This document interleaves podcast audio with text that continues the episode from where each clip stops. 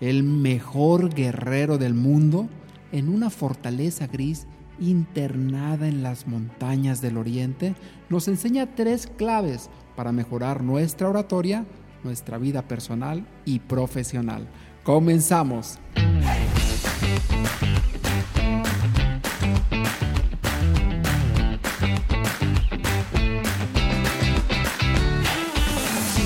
Transmitir tus ideas con más confianza en ti mismo, persuasión e influencia, esto es para ti. La palabra es como una llave. Si usas la correcta, la puerta se abrirá. Todos guardamos una idea dentro de nosotros.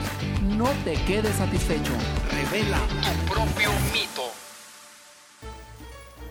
En un pueblo lejano, hace cientos de años, existía un joven, Caucasum, un joven valiente. Era un experto espadachín. Soñaba con convertirse en el mejor guerrero del mundo. En todo el ejército no había quien le venciera en el combate y soñaba en convertirse en el gran general para así suceder a este anciano que hoy ocupaba el puesto.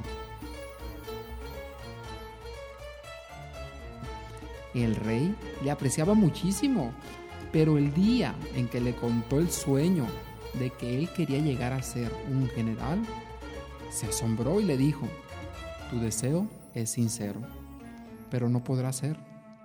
Aún tienes mucho que aprender. Y aquello para él fue lo peor que le pudo pasar. Se enfureció tanto en ese momento que abandonó el palacio y decidido a aprender todas las técnicas de lucha que existían, pasó de un lugar a otro, de una escuela a otra, para tratar de mejorar estas técnicas. Y no la encontraba. Y encontraba sí muchos aprendizajes, nuevos secretos, pero no encontraba el secreto para llegar a ser un gran guerrero. Pero un día pasó por una escuela, una escuela muy especial, y le dijeron, existe una escuela, una escuela que es una gran fortaleza gris, que tienes que encaminarte hacia allá, hacia occidente, a lo lejos, y vas a encontrar en el camino una gran montaña. Tienes que internarte en ella y vas a encontrar esta gran fortaleza gris. Y según le habían contado, era la mejor escuela para guerreros del mundo, pero solo admitían unos pocos alumnos. Por el camino, se enteró que este viejo general había estudiado allí y que había estado ahí y lo aceptaron y llegó a ser un gran maestro. Fue caminando y a lo lejos alcanzó a ver esta gran fortaleza. Y con entusiasmo se fue caminando cada vez más y más rápido. Cuando llegó, le obligaron a dejar todas sus armas y le dijeron, no las vas a necesitar más, porque aquí recibirás otras mejores. Caucasum ilusionado se desprendió de sus armas y las dejó por ahí y luego fueron arrojadas de inmediato a un foso. Cuando llegó adentro, uno de los instructores, un anciano rodeado de silencio, lo acompañó a su habitación y se despidió de él, diciéndole, en 100 días comenzará el entrenamiento. ¿100 días? se dijo él. Al principio pensó que era una broma, pero vio el silencio que rodeaba a este anciano y dijo, no puede ser, 100 días me voy a volver loco. Y efectivamente se puso un poco histérico y nervioso ese día y el siguiente y pasaron las semanas. Se estaba volviendo loco. Y durante todo este tiempo hizo una serie de tonterías y barrabasadas para conseguir adelantar el entrenamiento, pero no lo pudo conseguir. Al final llegaron los 100 días. El día 101 tuvieron la primer sesión. Por fin, Señor, la primer sesión. Y le dijeron, ya has aprendido a manejar tu primera arma, la paciencia.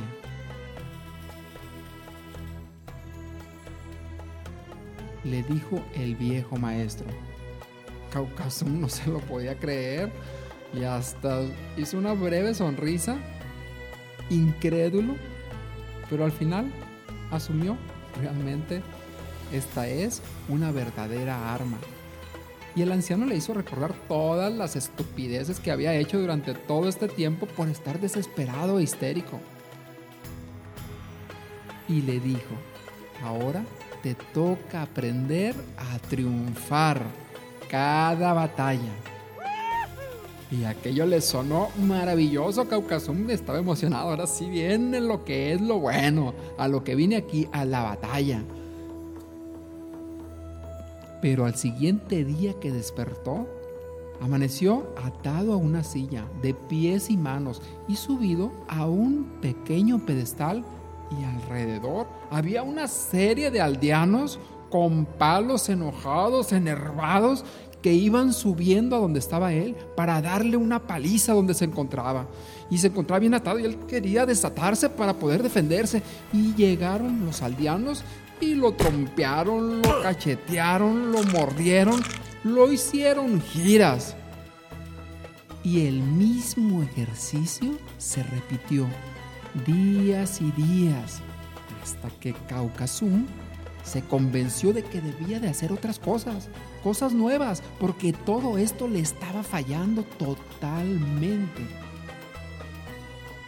Y cayó en cuenta de cómo podía frenar el ataque, cómo podía bajar la ira de todos estos aldeanos. Y empezó a hablar con ellos, uno por uno al que se iba presentando y hablaba con cada uno de ellos. Y con el tiempo consiguió convencerlos de que él no era ninguna amenaza, de que él era un amigo de ellos.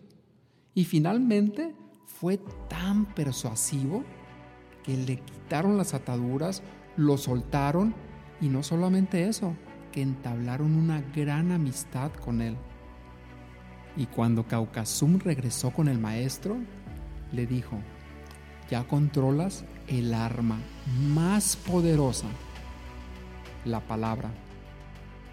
Pues lo que no pudieron conseguir tu fuerza y tu espada y tu energía, lo consiguió tu lengua.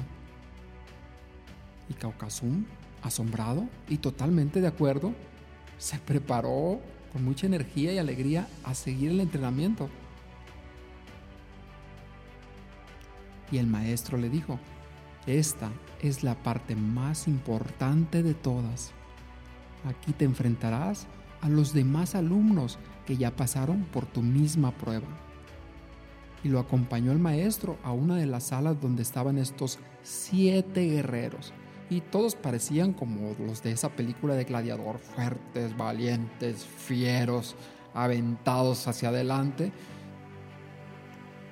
Y Caucasum distinguía en cada uno de estos guerreros la sabiduría que él mismo había adquirido en estos 200 días. Y estas son las reglas. Aquí van a luchar todos contra todos y va a triunfar aquel que termine de pie. Y así, cada mañana se enfrentaban los siete guerreros, pero todos desarmados, todos sabios, todos con esta paciencia y todos también con el uso adecuado de la palabra. Y ellos empezaron a llamar a las personas que los habían apaleado, a todos aquellos aldeanos a los cuales ellos habían convencido de que eran sus amigos y vinieron a apoyarlos, a cada uno. Y cada uno tenía su grupo y todos estaban pues practicando lo que es esta paciencia y lo que es la palabra. Y todos usaban todos estos engaños la paciencia para atacar al otro y poder ganar la batalla. Pero pasaron los días y los días y se iban debilitando los siete guerreros y se iban debilitando también los aldeanos. Y fue entonces cuando cambió Caucasum su estrategia. Y con su habilidad de la palabra, él dijo que renunciaba a esa lucha y se propuso utilizar a todos sus aldeanos para poder ayudar a los demás a reponerse. porque estaban cayendo, se estaban muriendo, ya no podían dar un paso más. Y los demás guerreros dijeron, ah, qué maravilla, uno menos, por fin. Y además nos va a estar ayudando porque nuestras fuerzas ya menguan, ya no podemos nosotros. Entonces él se convirtió en el aliado para que los demás siguieran en esta lucha. Y fue entonces cuando cayó uno y otro y otro hasta que por fin, por fin, uno ganó. Consiguió triunfar sobre el resto. Y cuando terminó la batalla y se dispuso a salir triunfante con el maestro, el maestro se lo impidió y le dijo, no, ¿a dónde vas? Solo uno puede quedar de pie.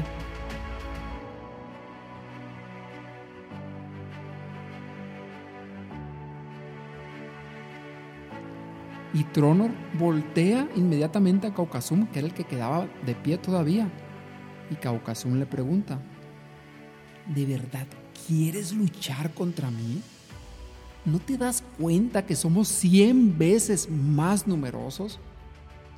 Y estos hombres lo entregarían todo por mí, porque les permití ser libres y vivir en paz. Y cuando dijo esto, los poquitos que quedaban con Trono se fueron convencidos con Caucasum.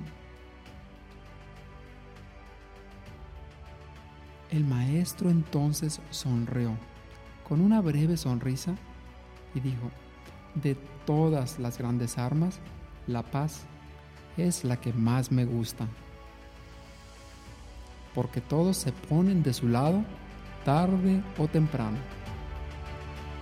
Y el joven guerrero igualmente sonrió.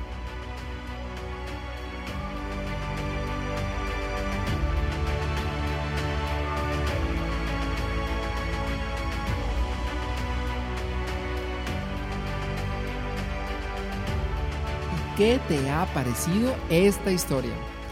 Tres ideas clave que podemos aprender ahora para convertirnos en un mejor comunicador. Tres puntos esenciales de la historia. Punto número uno. Las personas piensan que la paciencia es algo pasivo. Pero no es así, ya lo vimos aquí. Y tenemos que desarrollar la paciencia porque la vida, todo lo que deseamos en la vida es un proceso. Si tú siembras para un manzano la semilla, vas a tener que esperar, porque es un proceso, para luego tener el fruto de eso que tanto deseas. Decía Emerson que el secreto de la naturaleza es la paciencia. De igual forma, nos invita a tener esa paciencia para tener los frutos que deseamos. Punto número dos. Decía Cicerón, no hay nada tan increíble que la oratoria no pueda volverlo aceptable. Y desde hace miles de años se ha dicho que la palabra es un arma de dos filos. Puedes construir y puedes destruir. Construye con el poder de la palabra. Decía Fitzgerald, puedes acariciar a las personas con las palabras. Punto número tres, la pregunta más urgente y persistente en la vida es, ¿qué estamos haciendo por los demás? Lo decía Martin Luther King. Y si vas a hablar en público, vas a empezar un negocio, eres un emprendedor y queremos ser como este Carcasum y tener éxito, tendrás que ponerte este chip de esta pregunta en la cabeza. ¿Cómo puedo ayudarle a los demás? Si es en el hablar en público, ¿de qué vas a hablar? Que les sirva a tu audiencia. ¿Cómo les puedes ayudar?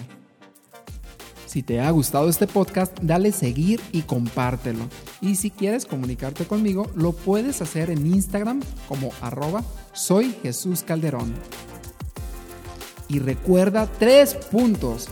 Ten paciencia, desarrolla el poder de la palabra y siempre pregúntate, ¿cómo puedo ayudar a los demás? Toma acción ahora y cambia tu vida para siempre.